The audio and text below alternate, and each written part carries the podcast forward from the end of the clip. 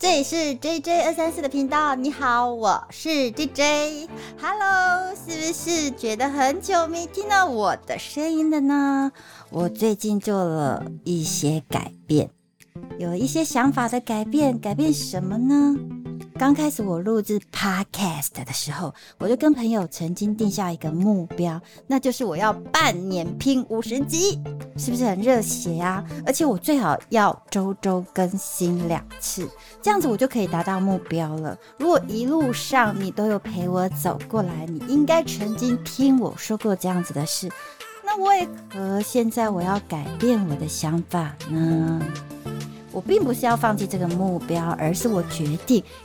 变了方向，什么意思呢？其实很简单。一开始的我，其实我想要透过大量的集数，然后来增加我自己的能力跟节目的一个渲染度。可是这几集下来呢，我就慢慢的发现，啊，就算更新速度非常非常的快，但是我为了要追求那个量，我可能就会失去那个值，这不是我想要的。我想要的是可以好好的分享我自己的经历，甚至我正在努力学习或是改变的人事物。可能你透过我的分享，可以跟着我一起改善自己，改善自己的生活啊，或者是对人生的态度有不一样的想法。虽然我不是什么大人物啦，不过分享我自己生活的。一些琐碎的事情或生活中的体会，可以让你透过我的世界，然后看看不一样的视角。当然，你可以说不用啊，我也不需要啊。不过，或许你也可以把我当成一面镜子，也许也是一个不错的学习呀。所以，基于这个理由，我才想说好，那我要好好的把每一次的分享都尽我所能的把它做到最好。让你也感受到我的成长。相对的，你的回馈也可以让我知道你是不是真的愿意跟我一起改善自己的世界喽。所以啊，我的分享未来就是更新时间不会再为了追求效率而做更新，反而你会听到我的进步跟成长哟。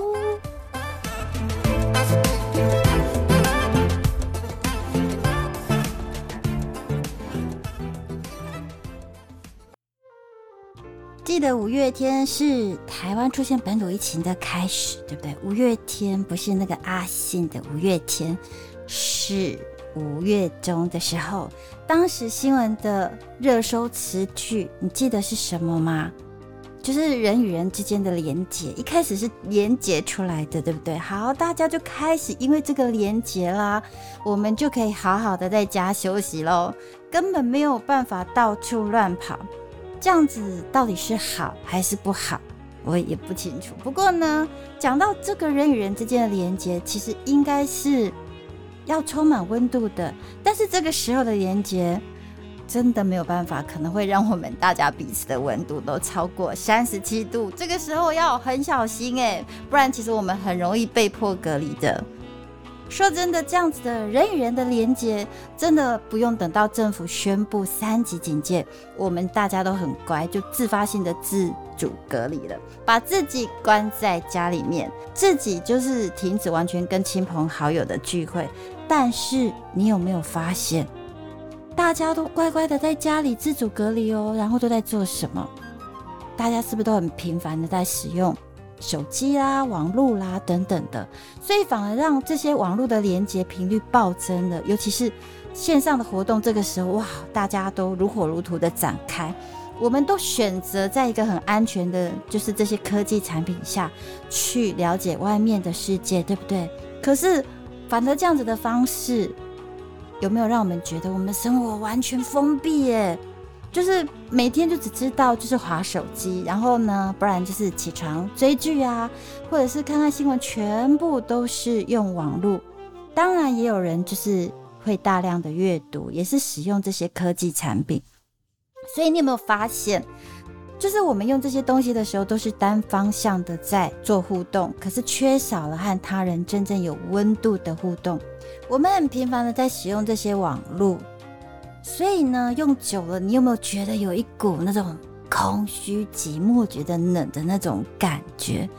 严重的话，你会觉得哇，我真的不想出门，因为看到外面人，真的会觉得有一股陌生感。你就会觉得，怎么现在人变多了，然后现在变二级了之后，你出去看到好多的人跟车，你有莫名的一股压迫感。我不知道你有没有，我是有。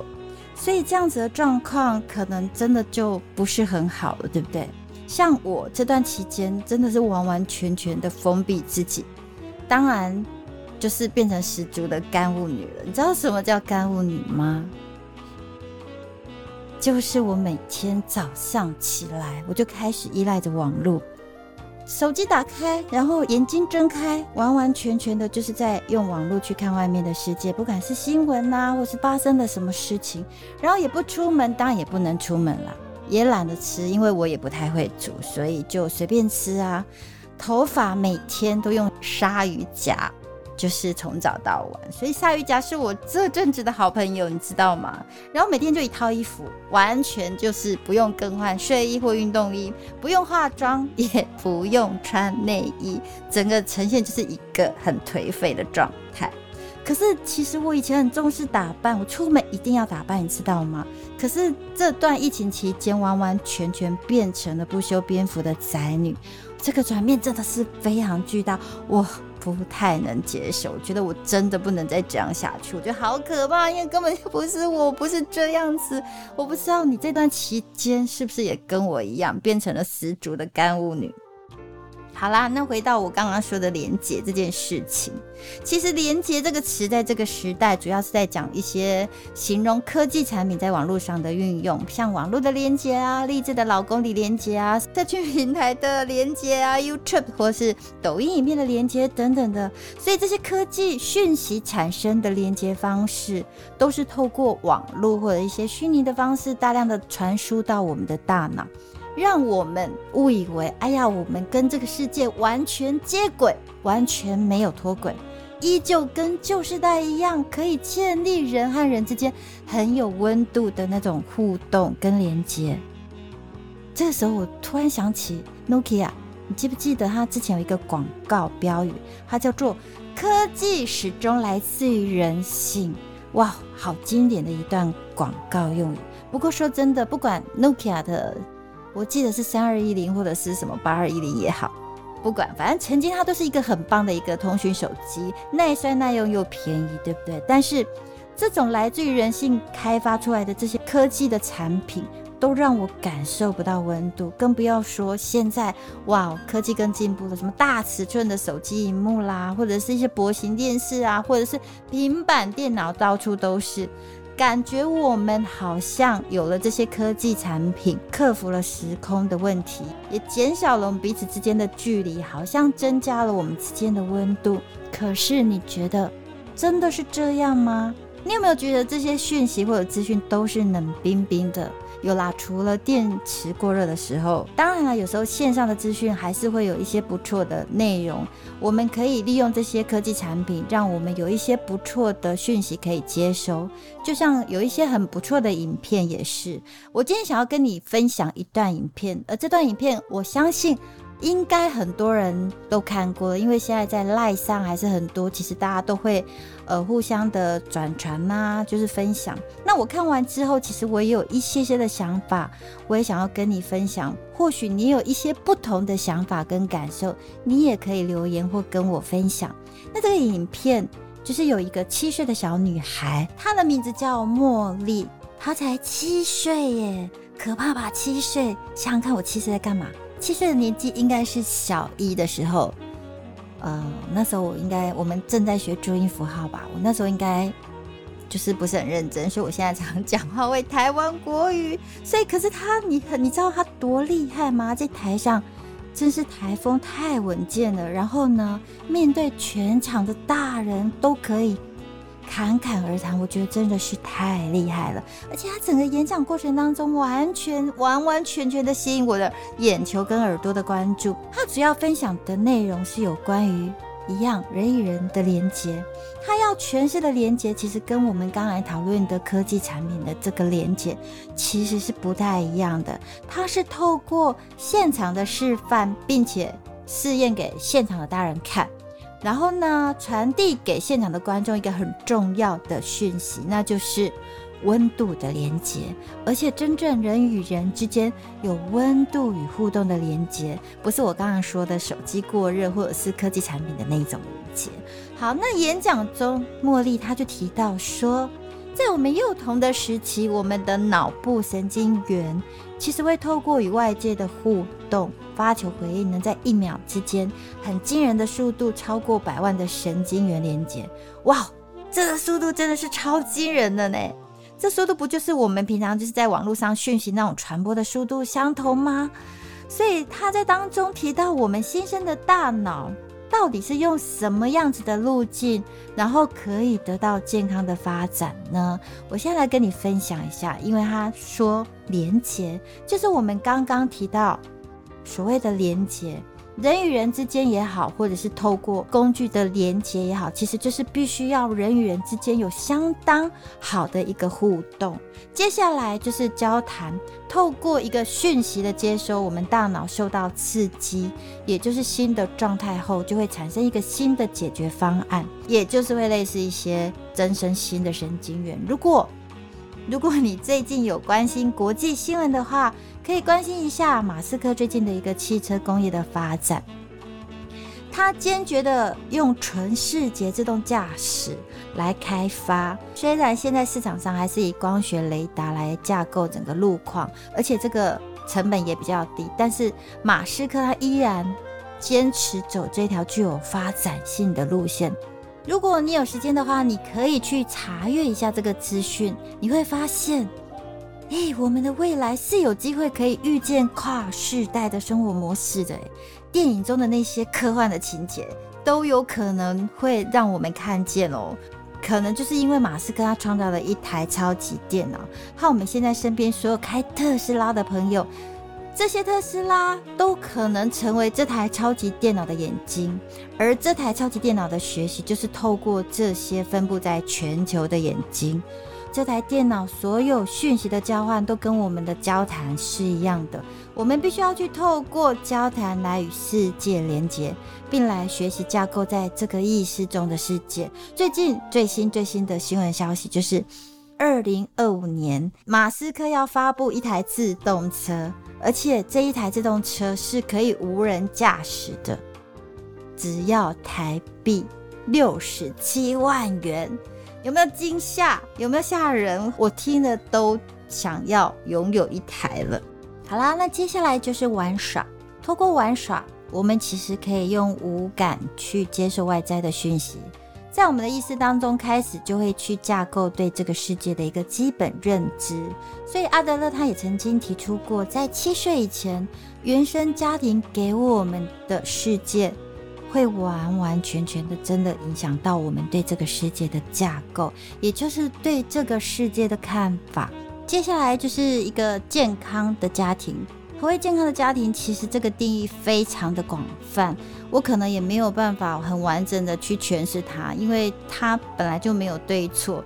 只是说，如果要我客观的来分析的话，所谓健康的家庭，就是社会体制下的健康，也就是对于这个新生命而言，是必须它要维持在一个安全无虞，而且可以愉快的生长的环境。这就是我个人认为的一个健康的家庭定义。当然，你也可以有不同的看法。接下来，他分享的是社群。其实，现代线上线下的科技发展非常的快速，已经跟我那个时代大不相同了。以前我们会去参加很多的线下的社团活动或社群活动，对不对？不过线下就是有一个缺点，会受到时空的限制。后来，因为科技发展的进步，我们其实都克服了这些的问题。我们可以透过一些网络啦、工具啦、手机、平板电脑这些等等的方式，去克服这些时空的限制。所以，也让我们可以取得一些社群效应的一个能力大增。但相对的，我们大脑的进展跟发展也就变得更快速，因为我们接收的非常的快。所以，透过这五个路径，你还记得哪五个路径吗？就是连接、交谈、玩耍，一个健康的家庭和社群，如此才能让我们大脑可以充分的发挥潜力。原来我们人的大脑。蕴含了这么可观的潜力，看到这里，我真的是觉得赞叹造物主真的很伟大。在这演讲当中，茉莉她也邀请了一个不到一岁的小朋友，叫阿里和阿里的父亲，为大家示范亲子之间他们到底是怎么样透过互动与连接来产生人类行为模式的反应。原则上就是刻意利用两种极端的模式来进行示范。一种是父亲亲密的与孩子玩耍，透过这些举动，让我们看到幼小可爱的阿里展现出可爱有趣的笑容与学习模仿行为。另外一种呢，则是父亲他就一直顾着他手中那冰冷冷的科技产物 iPad，完全呢无视于阿里的存在。此时阿里为了要引起他父亲的注意，就开始一直拉扯他父亲，然后开始有情绪出现，表现出让人家觉得很心疼的样子。我们需要真正人与人之间的关系是要有温度、有回应，而且是双向互动的。你知道吗？这对我们其实非常的重要。我们从这么小小孩的身上都可以看到，人们真正需要的是什么？那就是双向有温度的连接，而不是像网络媒体 FB 或者 IG 那样单方向的点赞或潜水。甚至沉迷于这样子的行为当中。虽然在科学的研究之下，其实真正影响一个人的时间点应该是要在零到六岁这段期间。但是不管是零岁、六岁，或甚至到八十岁，我们需要的真的都不是那些我们常接触的点赞流量。我们真正需要的是人与人之间真正温度上的连接。这个演讲也让我想起我的小时候，吵闹任性的时候，我的外婆啦啦啦啦啦啦，咦哦哦哦哦，突然想唱起这首歌。其实我们家小时候是务农，所以每天都要到田里去栽种茉莉花。嗯，我印象中那时候我大概三四岁，每天我的父母会带我到田里，然后把我放在田寮的大石桌上坐着，然后就给我一包乖乖，让我乖乖的坐在那里一整天。可是对这么小的我来说，其实那个时候的茉莉花树感觉真的跟大树一样高诶。所以等他们开始工作的时候，其实我完全看不到他们，但我知道他们在茉莉花树里面。可是我的背后。是个大马路，怎么说呢？你知道乡下地方常常会有很多的庙会，然后自然就会在大马路上听到很多敲锣打鼓的声音。你知道这对一个小孩子来说有多可怕吗？还有，也常常在大马路上听到大货车、大喇叭的声音。所以每次我只要听到这些敲锣打鼓的声音，我就会开始嚎啕大哭的，一直往田里跑，一直拼命的哭着找妈妈。所以认真回想起来，我小时候的童年，感觉起来那个阶段的我，嗯，其实应该是一个人过的。也因为这样的关系，这么小和大人所建立的连接，甚至说是大人这样的一个陪伴方式，对我来说，长大之后到底对我有没有造成影响？这些日子以来，我慢慢的思考，发现其实是有的。因为实际上，当时的我其实根本不知道大人口中所说的乖是什么。我只是对这个世界没有抱持太多的期望和好奇。为什么？因为就只有一个人呐，没有什么好期待或好奇的。所以现在的我，有时候自己就会有一点，甚至有一些孤独的感觉。我觉得这个感觉应该来自于这个小时候的经验。虽然当时在前面我看不到我的父母。但是我知道他们是存在的，所以我的父母并没有让我感觉到不安全感。但是我的环境是有的，因为我的背后让我感觉到整个恐惧跟害怕那样子的环境。还记得我刚刚说我背后的那种不安全感吗？所以我觉得这样子的状况也造就了我现在一些心理状态，就是只要有人陪，感觉就会很有安全感。但只要发现这个人不存在了，或甚至有比这个更强烈的不安全感，我的那个恐惧跟孤独感就会出现。我其实一直很渴望有人可以跟我有一个很好的连接，然后陪伴我。你看哦，父母从小的时候就开始忙着工作，我也没有因为这样子吵闹。所以我的父母真的很放心、很放心的在工作。妈妈常常现在都会跟我说：“哎呀，你的小时候真的好乖哦！我只要丢给你一包乖乖，你就可以乖乖的坐在那里一整天。肚子饿了或是尿尿也不会哭，也不会闹。可是也因为这样子吧，所以我觉得他们真的忘记有我这个孩子的存在了。或许长大后，让我自己因为。这个状况，觉得在亲人眼中是没有存在感的。我也很需要别人的肯定，来确认自己的价值。出了社会以后啊，对人际关系的处理，我自认为我自己是比较自律，也比较懂事的。所以别人如果对我好，哪怕是一点点的关怀，我都可以记住，而且记得很久，然后会千方百计的想要回报别人。这样你就应该知道我内心深沉的渴望，以及那些受到原生家庭跟环境的影响。我再举一个例子好了，其实我从小到大有一个很大的毛病，我自认为它是一个很大毛病，就是不管是求学或者是跟他人的互动，你只要觉得我很棒，我就表现的很棒给你看。就做得更好。可是如果你觉得我很烂很烂，我就烂到极致。所以我以前小时候的成绩，如果我让我考很好的话，或者是老师鼓励我，我就会好到班上前几名。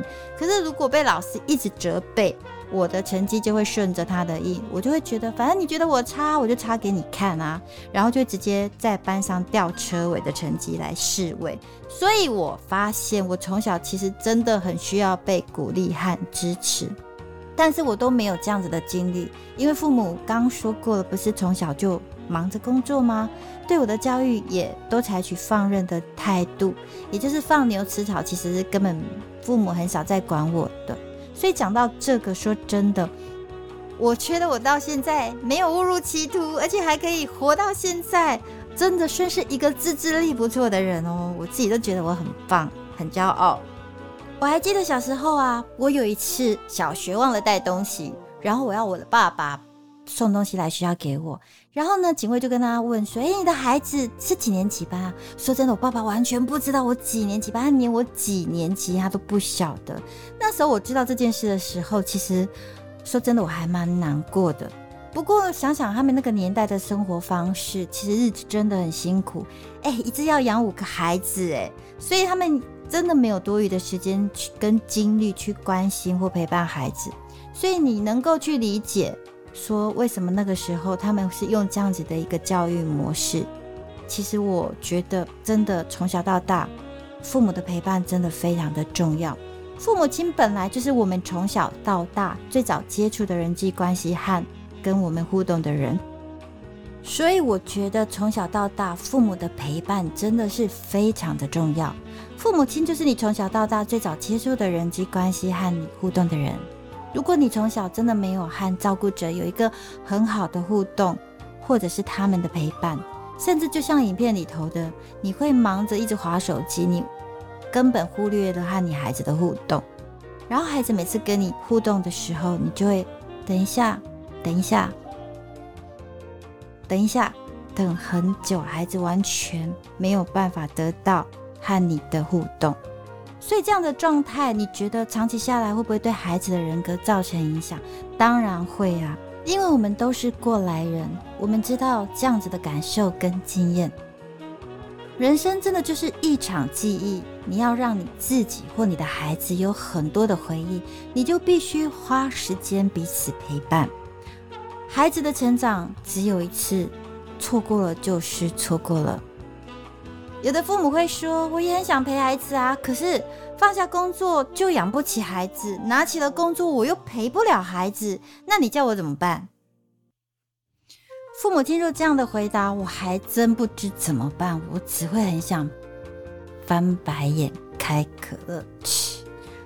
我们必须好好思考人生当中到底对我们来讲。重要的是什么？我们必须要有所取舍。若是我们的工作或忙碌真的是为了孩子，那我们不是更应该花些时间给他一个真正的陪伴，让他能够健全发展人格的机会吗？其实，现在的父母确实是很忙，可是真的忙到一点点的时间给孩子都没有吗？不见得吧。其实孩子要的并不多，每天如果能够抽出一点点的时间来给孩子，哪怕只有五分钟。如果你可以全心的陪伴在孩子的身边，跟孩子尽情的玩一会儿，或者是聊个天呢，其实他们绝对可以感受到来自于父母满满的关注和安全感，就跟影片的那个阿里一样。五分钟到底可以做什么？